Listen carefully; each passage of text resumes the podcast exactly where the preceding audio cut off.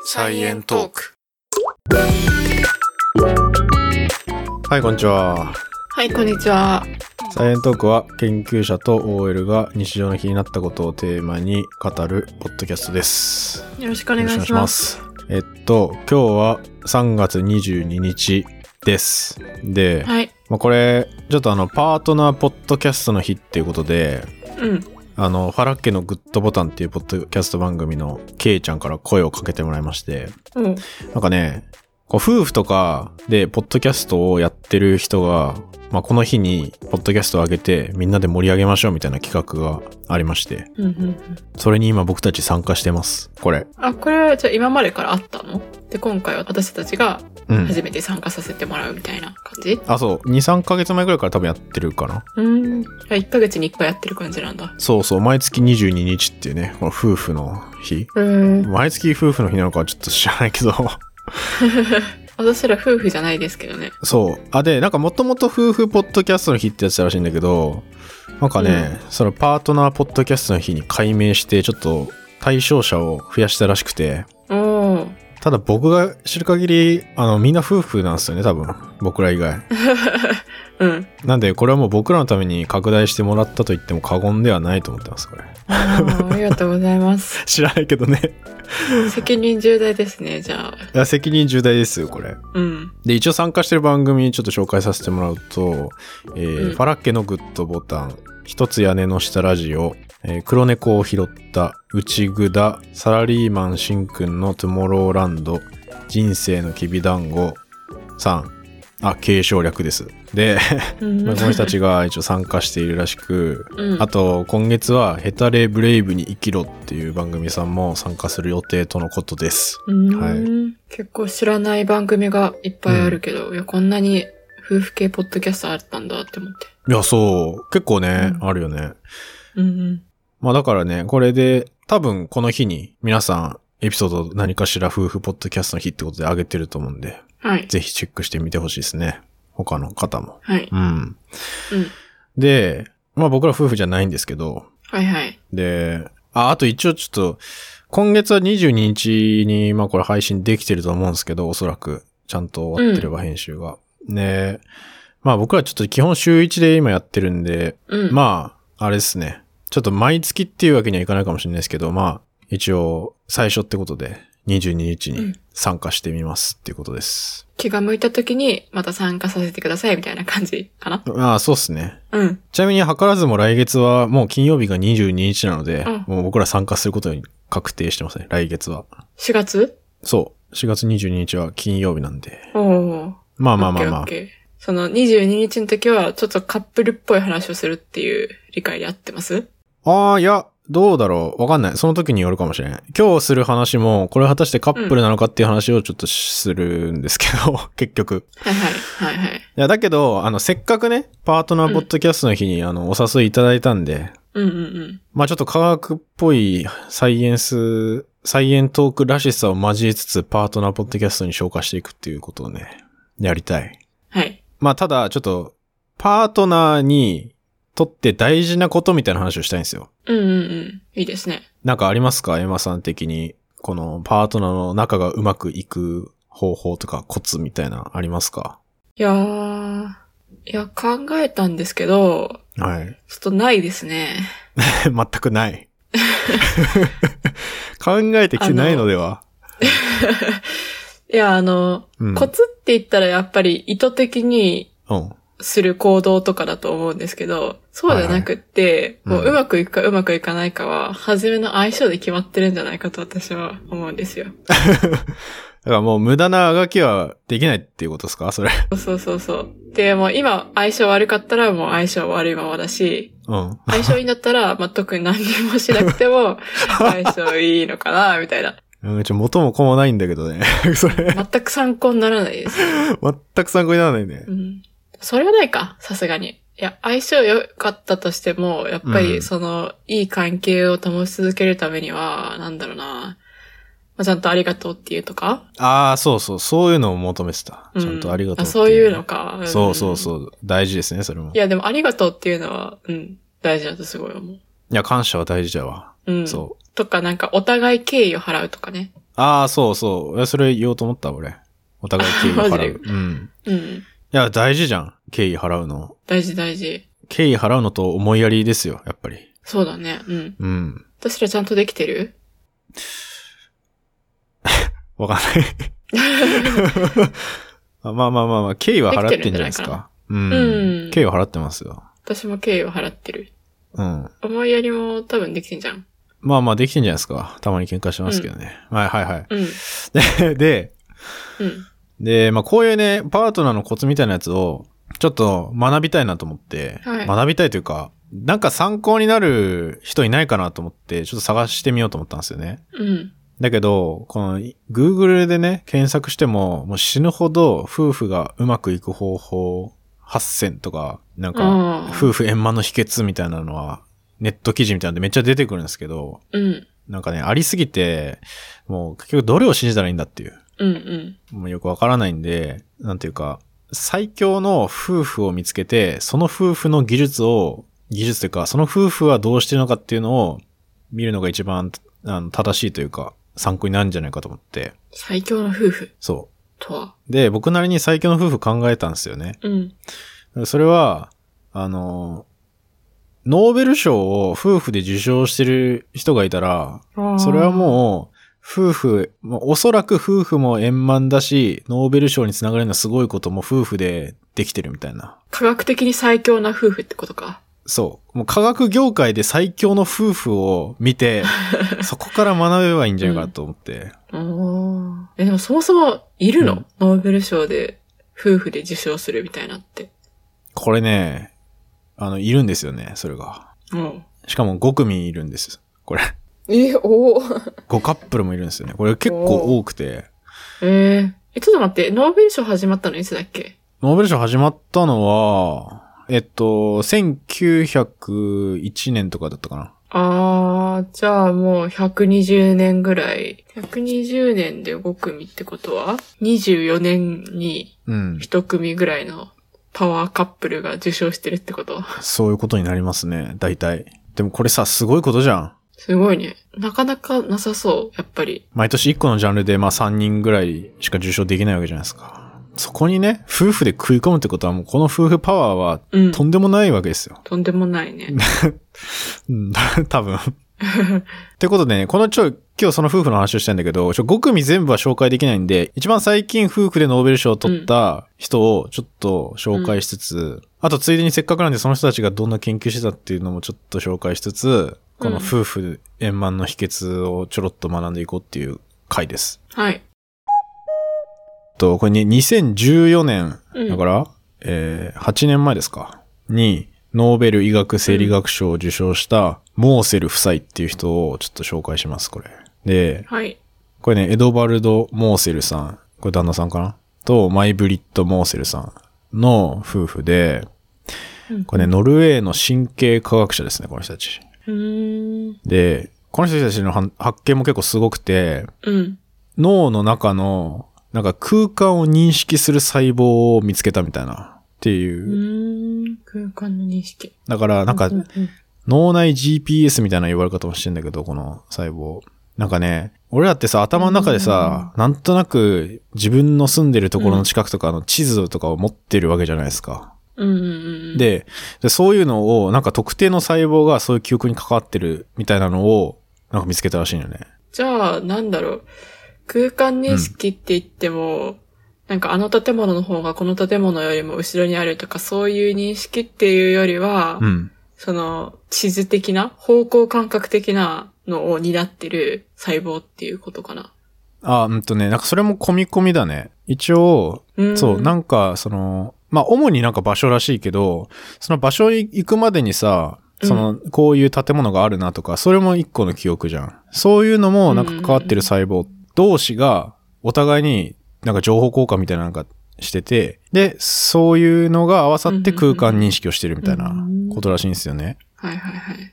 で、これってなんで重要かっていうと、あの、アルツハイマーって病気あるじゃないですか。その認知症みたいなね。うんで、その認知症の人って、よく道に迷ったりとか、その、迷子になっちゃうみたいな、うん。あると思うんですけど、それってこういう空間を認識する細胞の機能が落ちて、こういうのが起きてんじゃないかみたいな言われてて。あー、なるほどね。関係あるんだ。確かに、あの、認知症の人とかってうん。気づかない間に徘徊してって、警察沙汰になったりとか、することもあるもんね。そうそうそうそう。まあそこの原因、完全にはまだ全部明らかになってるわけじゃないんだけど、そういうのを関連してんじゃないかっていうので、まあノーベル賞を受賞しているような研究になってますと。うんうん、うん。ではい。ちょっとむ、なんか細かいことそんな言わないですけど、まあこの負債がやったことですね。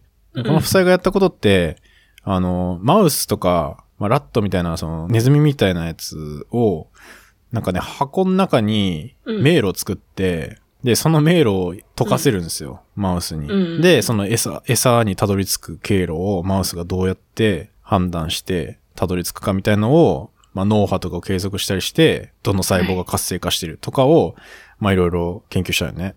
うんうんうん。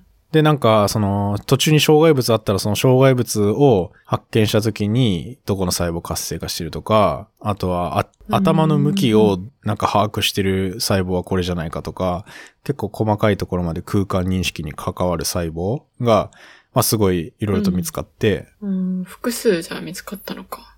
まあ、一個じゃないね。うん。一応、この負債が見つけたのうんうは、んうんグリッド細胞って言われてる細胞なんだけど、はいはい。だからなんか、その道の動く過程で、なんか脳内でうん。チェックポイント的なやつをなんか設定するらしくて、自分の頭の中で地図を描いた時に。で、だから特定の場所に行ったうんら、この細胞が活性化するみたいなのがなんか一応あるらしくて、それは記憶の細胞とかとはまた別で、そのチェックポイントとしての場所を認識する細胞なんだ。そう、なんかそんな感じみたいで、例えば自分の、自分の家から目的地のスーパーに行くまでに、途中になんか曲がり角があるとすると、その曲がり角をまた認識してる細胞みたいな、があるとか、まあそういうなんか経路、なんかただ単の記憶との違いがちょっとよくわかんないな。いや、なまあ、普通にもうすべてさ、道の経路を覚えとけばいいじゃんって思うけど。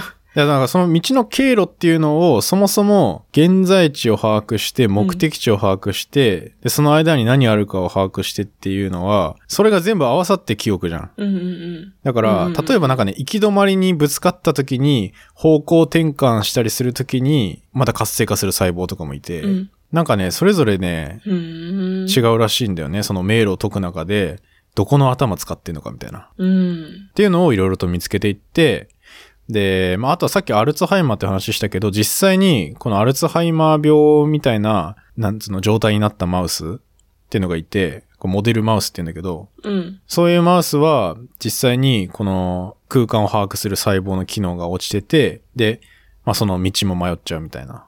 あんまり記憶できないみたいなうん。のも一応実験で分かってるみたい。そっか。面白いな。うん。そっか。いや、なんか記憶ってうんうん。あの、一言で言っても、多分人の名前を覚える記憶があったりとか、あの時に何があったみたいな、そういう出来事を覚えてるような記憶とかもあったりして、その中で地図みたいな、どこを通ればどこに行くみたいな、そういうのを認識してるのが、今回の細胞っていうことなんかな。ああ、そうそうそう。なんかそういう役割があるみたいな感じだと思う。まあ結局うんうんうね、んその記憶ってなんだろう。例えばその細胞だが完全にその役割だけなのかどうかもちょっとよくわかんないけど、うーん。その全体のさ、信号の流れだから、もうここは絶対にこれしか起きないみたいなのってそんなないんじゃないかなって気がするけどね。情報の処理を脳全体で結局行ってるわけではあるじゃん。あだから、単純に記憶、だから今ので言うと迷路を解くっていうことに関しても、もうめちゃくちゃ複雑なことうをん脳の中では考え、情報を処理しないといけなくて、今こっち向いてるっていう情報から、あ。うん。ここに障害物があるっていう情報とか、あとは空間的に把握したら、ここを曲がったらこれあるよな、みたいな記憶もまた別であるわけじゃん。うん。だからね、うんもうこれめちゃくちゃ複雑だと思う。複雑そそう。で、まあ、こういう細胞がいっぱいあって統合されて、頭の中で地図みたいなのがなんとなくあって、ちゃんと目的地にたどり着けますっていうことだと思うね。う。うーん。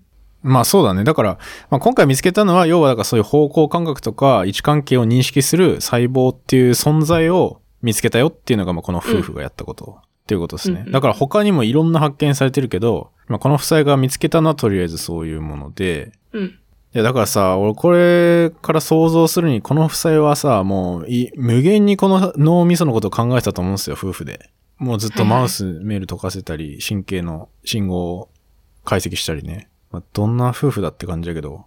まあでも研究者のカップルだったらそういうもんだよね、多分。でもね、これ、同じ研究室にこの夫婦いて、結構レアケースなんじゃないかなと思ってて。あ、そう。研究室内カップルって結構多い気がするんだけど。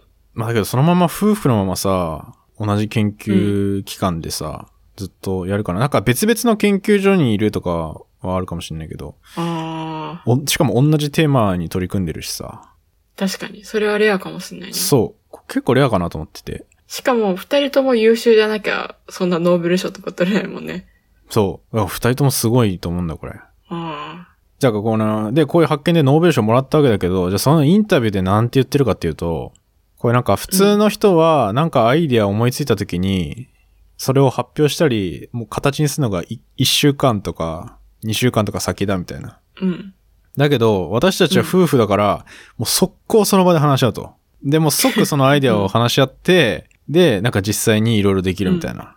そこが、もう普通の世の中のけん一緒に研究している人にはない、私たち夫婦だけの強みだみたいな話を一応インインタビューで答えて て、すごいなと思って。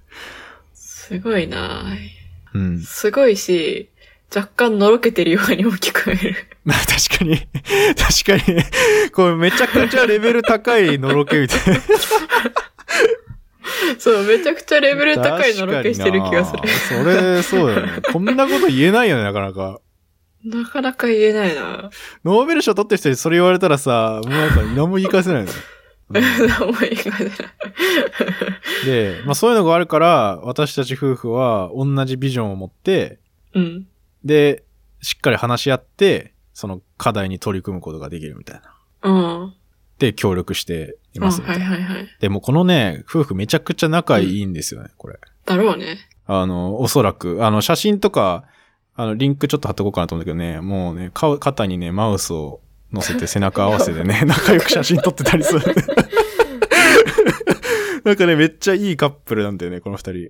ああ、いや、いいカップルっぽいわ。そう、これね、結構いいカップルっぽい写真とかが載ってたりして、うん。そう。うんうん。で、なんかすごい仲良さそうな感じ。で、でまあこれから察するに、うんまあやっぱりこの二人がね、うこんの一個のこういう神経科学の研究をいろいろ議論し合いながら、この課題に立ち向かっていったっていうのは、うんこれ、すごいいいことなんじゃないかなと思って、この夫婦関係にとってもね。うんうんうん。あと、あの、こ この二人娘がいて、この娘もインタビューに答えてんだけど、はいはいはい。なんか、どんな感じみたいな、家とかで。で、なんかもう家とかでも研究の話するから、その、お父さんとお母さんは、あの、研究室、ラボが、私たちと他の3番目の子供みたいです、みたいな。それぐらい愛してるみたいなな。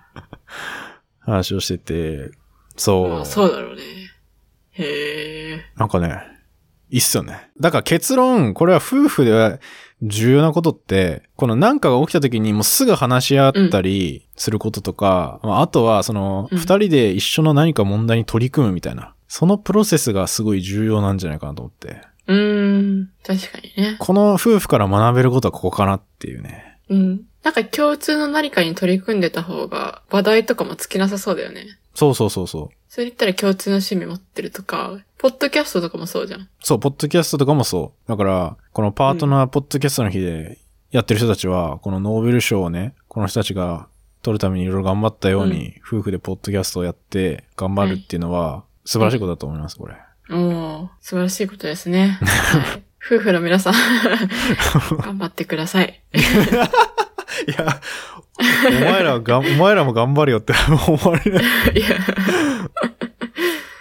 まあだからね、この夫婦のパワーでね、ここまでノーベル賞を取っちゃうぐらい偉大なことができるってことはね、こうパートナーのパワーはうんうんね、うん偉大ってことですよ。そうだね。それがね、言いたかったことです、今日。うん。頑張るか。パートナーのパワー。まあそうっすね。まあ、うん。あれだけどね。最初どうにもならないって言ってたけどね。 まあ、頑張りましょう。はい。いや、学びました。はい。し、あの、リスナーの方も学べたんじゃないですか。はいとりあえずなんか、一緒のプロジェクトをしましょうっていうことですね。そう。なんかやろうっていうことですね。うんうんうん、はいまあ結局あ、めちゃくちゃありきたりな結論になっちゃったかもしれないですけど、ノーベル賞も取れるぐらいすごいっていうね、可能性を秘めてる。そうだね。そうんうん。う。はい。はい。といううことで、まあそんな感じで、あのーんうんうん。頑張りますか。そうですね。はい。はい。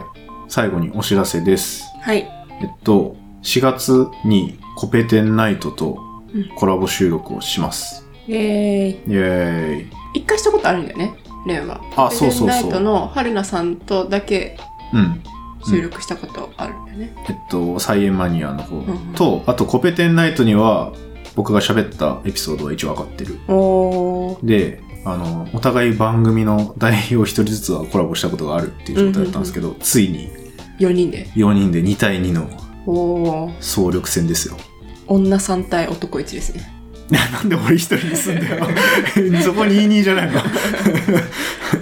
で、まあやるんですけど、ちょっと企画を考えてて、あの、コペテンナイトの方で、あの、昔にコペテンしないとっていう企画をやってて、ほうほうほあの、リスナーの方からお悩みみたいなのがあって、う。うんうんそれ。をコペルニクス的展開みたいな感じでうん解決しちゃおうっていう、おー。もう伝説の回があるんですけど、はいはいはいはい。まあそれをちょっと僕らと一緒にやろうっていうはい。のを考えてて、あなたのお悩みコペテンしますっていう企画をね、おーちょっとやりたい。はいはい。で、えー一応これはお便りフォームから、まあお悩み事がある方とか、うん。なんか相談したいなっていう方がいれば、ぜひお送りしていただきたいと。はい。みんなで考えます。はい。解決できるかわかんないけど、まあ新たな視点を提供できればっていうね。そうですね。はい。で、こちらが3月31日木曜日の24時までうん受け付けてますので、ぜひ、サイエントーク、もしくはコペテンナイトに相談してみたいよっていう人は送ってください。お願いします。はい。というわけで、今回は以上です。バイバイ。バイバイ。